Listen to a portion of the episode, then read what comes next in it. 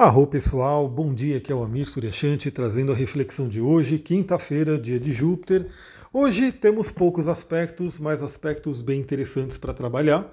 Temos aí, logo pela manhã, 10 e meia da manhã, o melhor aspecto do dia, que é o trígono de Sol e Lua.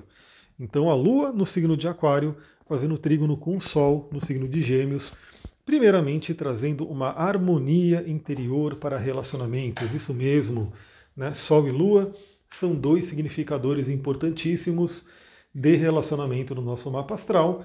Quando esses astros estão em harmonia, isso traz uma harmonia interior e essa harmonia interior pode se refletir numa harmonia exterior. Bom, primeiramente, se você não viu a live de ontem, eu fiz uma live com a Súliva, a gente falou bastante aí sobre autoestima, relacionamento, esse período de Vênus em Leão, Dia dos Namorados, enfim. Se você gosta desse tema, não viu a live, corre lá, está lá no IGTV. E hoje a gente pode trabalhar esse dia para ter essa harmonização. E como estamos falando de signos de ar, né? Estamos aí com o Sol em Gêmeos e a Lua em Aquário, podemos nos comunicar, podemos conversar, podemos trocar ideias. Então, para você, né, que está num relacionamento, pode ser um dia muito bom, muito produtivo para conversas enriquecedoras, conversas que trazem alinhamento, né? A gente sempre precisa, né? Porque o relacionamento ele é dinâmico, ele é vivo, né? Ele vai acontecendo. Às vezes acontecem algumas coisas que desafiam aí a harmonia do relacionamento e a gente tem que estar tá, a todo momento aí se harmonizando novamente. Para você que não está num relacionamento, mas quer estar, pode ser aquele momento para falar com alguém, para flertar, para enfim, né, trocar ideia com pessoas do seu grupo de amigos, que de lá de repente pode sair alguém que tem aí um interesse, né, que você tem interesse em ter um relacionamento. Mas basicamente, vamos trabalhar essa energia para trazer essa harmonia interior. Então, novamente, assim dentro como fora, assim acima como abaixo, é uma lei hermética. Se a gente cuida né, do nosso equilíbrio interior, a gente cuida também do equilíbrio externo.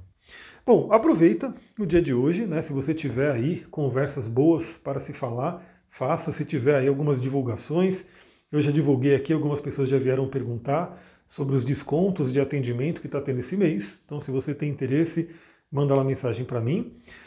Bom, e aí a gente vai ter à tarde um outro aspecto. Às três e meia da tarde, a Lua faz quadratura com Urano.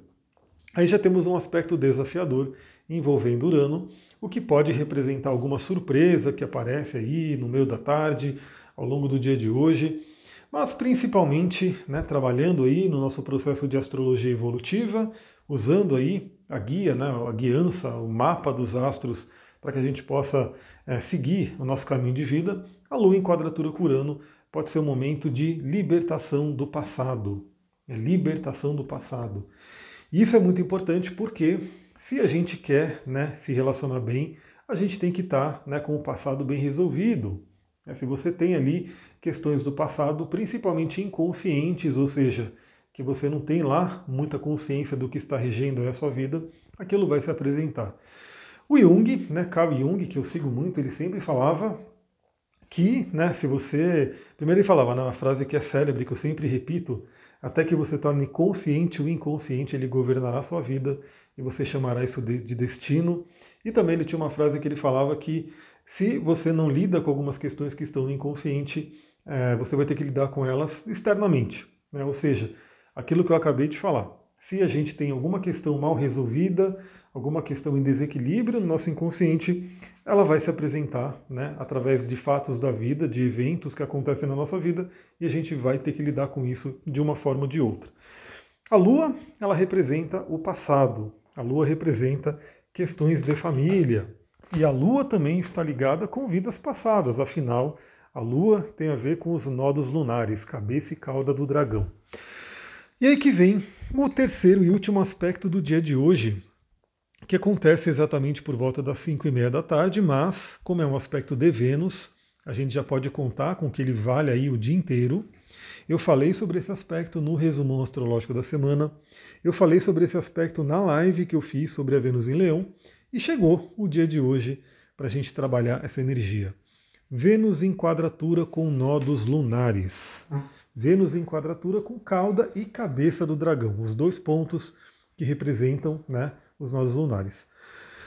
Bom, no mapa natal, né, no mapa de nascimento, que algumas pessoas, por exemplo, quem está nascendo hoje, né, vai ter esse aspecto no mapa natal. Algumas pessoas também, né, que já nasceram, têm os seus mapas, podem ter esse tipo de aspecto. Como eu já falei aqui recentemente, né, Stephen Forrest, que trabalha muito a astrologia evolutiva, ele chama esses aspectos de quadratura com os nodos lunares, sobre em inglês é skipped points, né? Eu diria que são coisas que não foram resolvidas, foram puladas, porque sim, né? Quando a gente fala de planeta retrógrado, a gente fala sobre alguma coisa que não foi muito bem resolvida em vida passada e vem, a gente vem nessa vida com essa lição aí para ser trabalhada.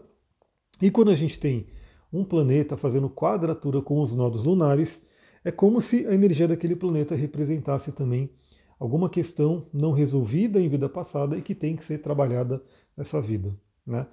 Porque, se a gente pensar, o planeta que está enquadrando a cauda do dragão representa um desafio de vida passada, né? E se ele está enquadrando também a cabeça do dragão, representa um desafio, um entrave para que a gente siga o nosso caminho evolutivo. Então veja que um planeta que enquadra a cabeça e cauda do dragão representa um ponto muito importante a ser resolvido para que a gente siga o nosso caminho. E aí, como temos Vênus fazendo essa quadratura, questões de relacionamento, questões envolvendo dinheiro, autovalorizar, quer dizer, é, relacionamento, dinheiro e autovalorização, e tudo isso é ligado um com o outro, né? A gente pode ter hoje uma oportunidade de olhar para isso com mais calma, né, com mais tranquilidade e de repente resolver. Então, assim, você que está me ouvindo e de repente está tendo algum desafio de relacionamento, está tendo algum problema aí nessa área, pensa no dia de hoje, né? Primeiro, se harmonize interiormente. Né? Aproveite amanhã, onde a gente tem aí Sol e Lua num trígono, e procure se harmonizar interiormente. E no período da tarde, procure se libertar de alguma coisa que possa ser um entrave. E aí a gente pode ter, só dar alguns exemplos, tá? Lembra, cada mapa é um mapa único.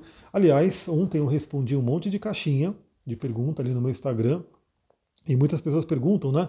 Ah, fala de Marte na casa 2, em Sagitário, fala de né, tal planeta, em tal casa. E eu vou e, falo, né? Dou uma, uma pitada ali nos stories, porque os stories são curtos, né? A gente sabe que stories é um período curtinho ali, ou é alguma coisa que eu escrevo, ou é um vídeo de no máximo um minuto, né? Que a gente responde. Mas eu sempre falo que a gente tem que olhar e considerar o mapa como um todo, né? Como um todo. Então, Cada pessoa é única, né? cada mapa é único e vai trazer aí os seus desafios. Então, só dando um exemplo, né? às vezes a gente pode ter uma trava de autoestima né? por conta ou de alguma coisa da infância, ou até de vida passada, ou até envolvendo antepassados. Né?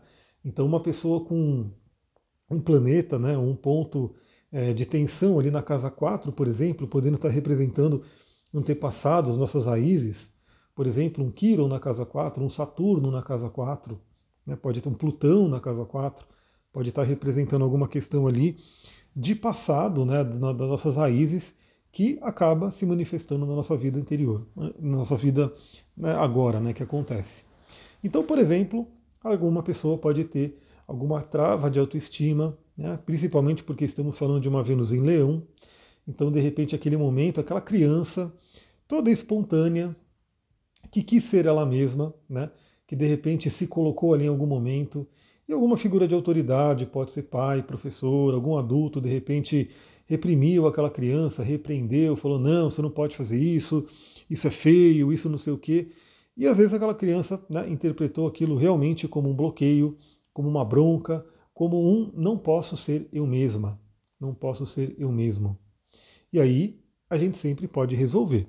Né? Então, a nossa mente é Mercúrio, né? Mercúrio é aquele deus com as asinhas no capacete e nos pés, e a nossa mente pode sim ir voltar para o passado e para o futuro, embora a gente viva no presente. Então, nossa meta, né, meditação traz isso, é a gente viver a maior parte do tempo no presente. Mas claro que se a gente tem alguma coisa presa no passado, isso pode ficar a todo momento nos impedindo de viver no momento presente. Daí que a gente através de terapias, através de técnicas né, que a gente faz, a gente volta com a mente no passado, ressignifica, cura algumas coisas para que a gente possa estar num presente mais tranquilo. Pessoal, é isso. Vamos aproveitar aí o dia de hoje. Hoje eu ainda vou atender também, mas eu vou estar ali no Instagram. Vou estar respondendo aí o máximo de mensagem que eu conseguir. Se você mandou alguma mensagem para mim que eu não respondi ainda, manda um up lá, que eu respondo aí o quanto antes. E é isso. Vou ficando por aqui. Amanhã nos vemos novamente aqui no, no podcast. Muita gratidão. Namastê, Harion.